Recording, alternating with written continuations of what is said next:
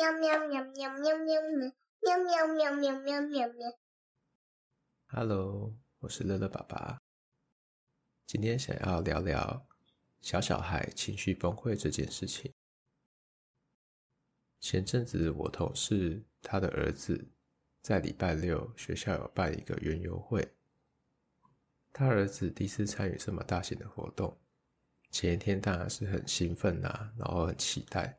这个园游会是多么的好玩，但是隔天到了会场，呃，老师用麦克风说要集合的时候，他却不愿意去前面集合。妈妈这时候就有点慌了，就问说：“那你要不要去前面集合啊？”他儿子就很倔强地说：“不要。”多次询问之下，为什么不要啊？是不是不舒服啊？要不要去 Seven 买东西吃啊？他儿子的回应都是不要不要不要，到最后甚至尖叫、崩溃大哭，就这样哭了一个小时。妈妈最后也是没有办法，爸爸在旁边也是很生气。后来同事问我说：“如果是这种情况，当下我会怎么处理？”我想了想，如果是我五岁的女儿。因为他才十四公斤嘛，那我就会把他硬抱走，然后先带去其他比较少人的地方去安抚。但是同事有讲到一个重点，就是他儿子已经快二十公斤了，是男生，体格比较好。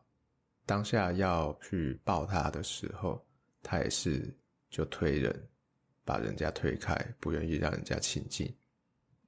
那试想一下，自己是身处在那个情境，当下的画面应该是园游会的家长是人来人往嘛，旁边有很多的人。如果是我，也会很担心别人怎么看我小孩子在边尖叫、崩溃大哭，会觉得有点丢脸。当下孩子又不愿意离开那个环境，没有办法做进一步的处理，也会内心很焦急。甚至会像她老公一样，会有点生气，想要动手打孩子，赶快解决当下这个状况。那我觉得当下，因为大人有大人的情绪，小孩也有他的情绪，我觉得就是先处理情绪的问题。还好是爸爸妈妈都在，有两个大人，可以一个先在现场陪孩子。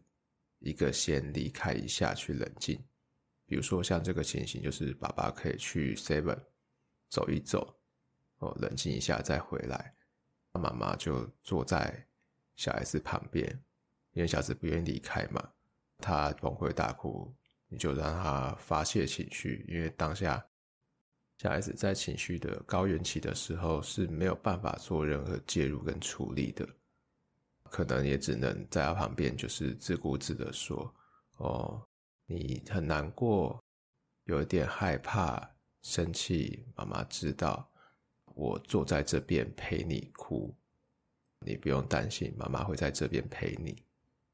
当下也只能先做到陪伴，再回来讲情绪这件事情嘛。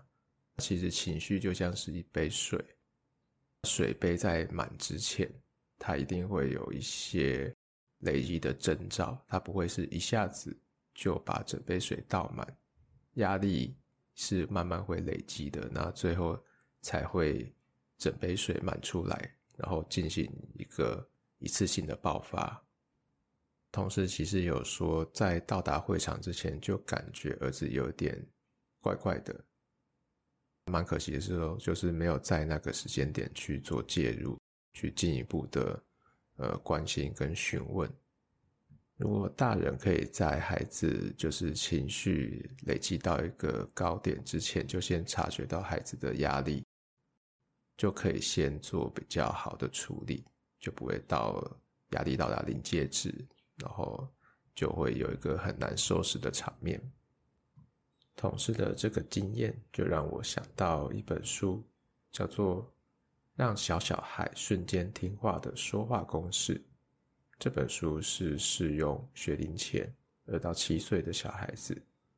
那里面有一句话是这样说的：通常身为老师或家长，总觉得自己应该要对孩子有无比的耐心，在内心火山快要爆发时，试着深呼吸，从一数到十，想象世界多么美好又和平。我绝对不失控，但是这真的一点也不实际，也不可能做到。我当时看到这段文字啊，好像就把我拉回一年前之前的记忆。早上那时候，女儿刚满四岁，每天出门要上幼稚园，都是一场拉锯战。从叫起床拖拖拉拉，到出门前穿鞋子都不穿，我真的速度都想抓起来好好打他一顿屁股。但是经验告诉我，打完屁股。只是发泄我个人的情绪而已，对事情一点帮助也没有。先呼吸，先让自己冷静下来。光是这一步就要圣人等级的修养才能做到。至少我目前身体力行是失败还蛮多次的。所以那一天早上，我尝试用另外一种方法，把我内心情绪的变化慢慢告诉女儿。从我一开始是很有耐心，到快要失去冷静，然后到很想对他大吼，一字一句的慢慢说给他听，就是用一种缓慢的语调，慢慢慢慢的跟他说我内心的感觉。那神奇的是，他原本那边哭哭抽抽的状态，瞬间先停止了。变成专心在听我在说什么。我自己原本也是快爆发的情绪，也因为这样的自我觉察，怒气也先消了一大半。后来我慢慢说出了自己第一时间都没有觉察到的情绪。我还记得我当时是这样说的：我们如果没有办法准时出门，爸爸上班迟到，我会很生气。气的是我自己，不是气你。生气自己昨天没有早一点叫你睡觉，气自己没有起床后好好听你的需求，气自己没有早一点准备要出门的东西。不知道是听懂了我快要爆发的暗示，还是说我好好的跟他讲这些话之后，他竟然。就是乖的像只小羊一样，配合穿鞋子出门。当下其实我把这个事情写下来，自己记录下来。一年后的今天，再回头过来看当初的自己，当初做对的部分应该是，我把我女儿挪动到另外一个角度，用一个比较客观的角度去看待这整件事情。原本她是崩溃大哭的状态嘛，我慢慢的表达我自己内心的状态，让她挪动了一下他的视角，用我的眼睛看这件事情，也就让他脱离了当下他自身的情绪。现在女儿已经五岁，情绪的事件也不是说没有，而是因为说，呃，我相处跟她相处的时间又多了一年。在这一年之中，我练习的机会也变多，练习说怎么去跟孩子更好的对话。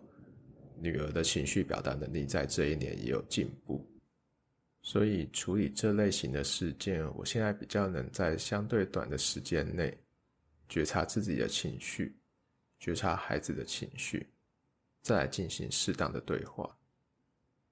所以爸爸妈妈不要心急。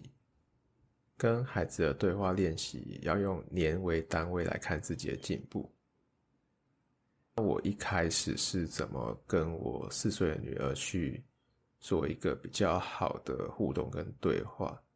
我是从一个简单的练习开始，就是我下班的时候，呃，先从我包包里面拿出一块钱，然后跟女儿说：“爸爸今天在公司发生了一件开心的事情。”跟你分享，分享完之后，就把这一块钱存到我们的小猪铺满存钱筒里面，把这一件开心的事情存起来。